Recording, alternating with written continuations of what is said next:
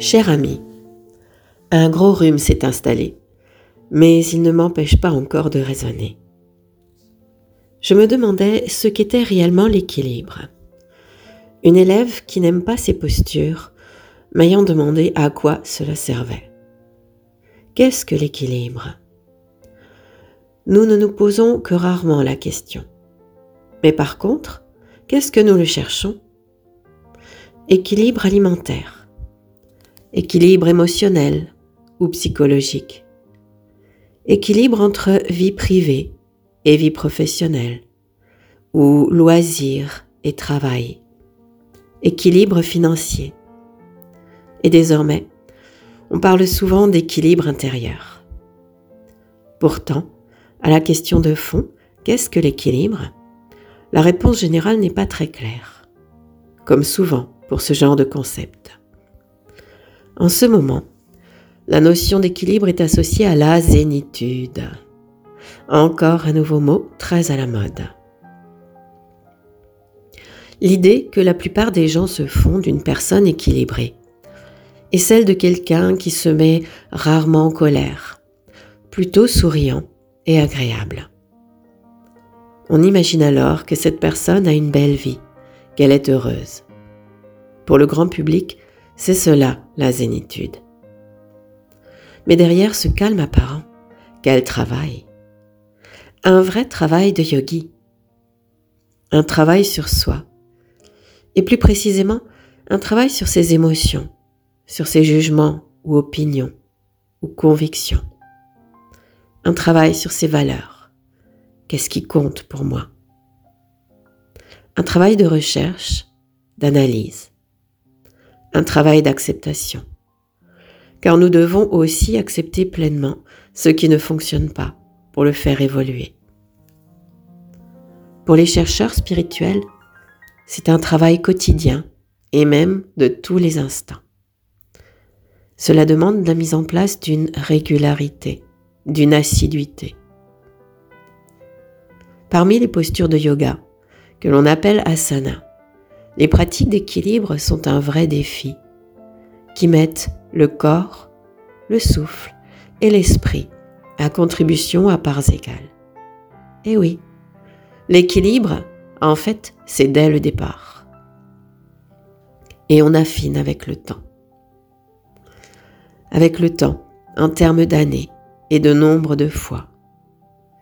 Mais aussi avec le temps en termes de durée unitaire car plus longtemps vous allez faire durer la posture, plus la pratique sera différente, portera ses fruits, mettra en lumière les manques.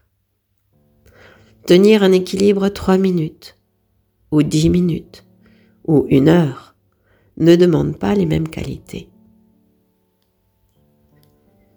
Explorer ces équilibres fait prendre conscience de la facilité ou de la rapidité avec laquelle le déséquilibre s'installe.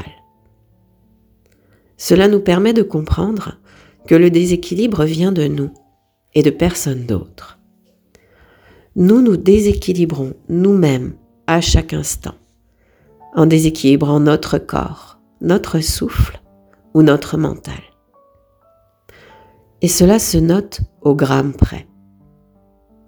Nous buvons un peu trop, nous mangeons un peu plus, et notre corps sera plus lourd, notre souffle plus court, notre esprit moins concentré. Avec le temps et la pratique, nous nous rendons vraiment compte que l'équilibre se joue au gramme près. Pas étonnant que les ascètes soient souvent minces et aussi qu'ils vivent dans des lieux retirés. Il faut se débarrasser du superflu pour aller vers l'essentiel le rythme de vie, sommeil, nourriture, travail, lecture, doit être le plus régulier possible. Cela facilite grandement l'équilibre. Oui, mais comment faire lorsque cela n'est pas possible? Avec des horaires de travail décalés, par exemple. Car tout se tient. Le rythme du travail impacte celui de la nourriture et ou celui du sommeil et inversement. Eh bien, dans quelque situation que ce soit, il est toujours possible d'installer un équilibre. Mais parfois, pour cela, il faut renoncer à certaines activités, à des sorties, au restaurant, au cinéma. Et pour cela, on installera un rythme qui nous correspondra mieux. Il y a quatre piliers dans notre vie. Physique, intellectuel, émotionnel et spirituel. Comme les pieds d'une table, ces quatre piliers doivent être équilibrés. Sinon, notre table sera au mieux bancale, au pire, elle s'écroule. La vie d'aujourd'hui met l'accent sur l'émotionnel, puis sur le physique, puis l'intellectuel, mais presque jamais sur le spirituel. Franchement, comment pouvons-nous encore déjeuner sur notre table sans que toutes les assiettes se renversent? La pratique du yoga va amener un nouvel éclairage, une nouvelle compréhension des choses. Les quatre piliers vont pouvoir se développer et s'ajuster. La spiritualité va pouvoir retrouver sa place. Comme les cloches de l'église qui marquaient autrefois les temps de la journée. La pratique instille des repères dans notre vie.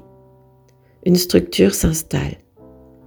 Les moments consacrés deviennent indispensables à notre équilibre.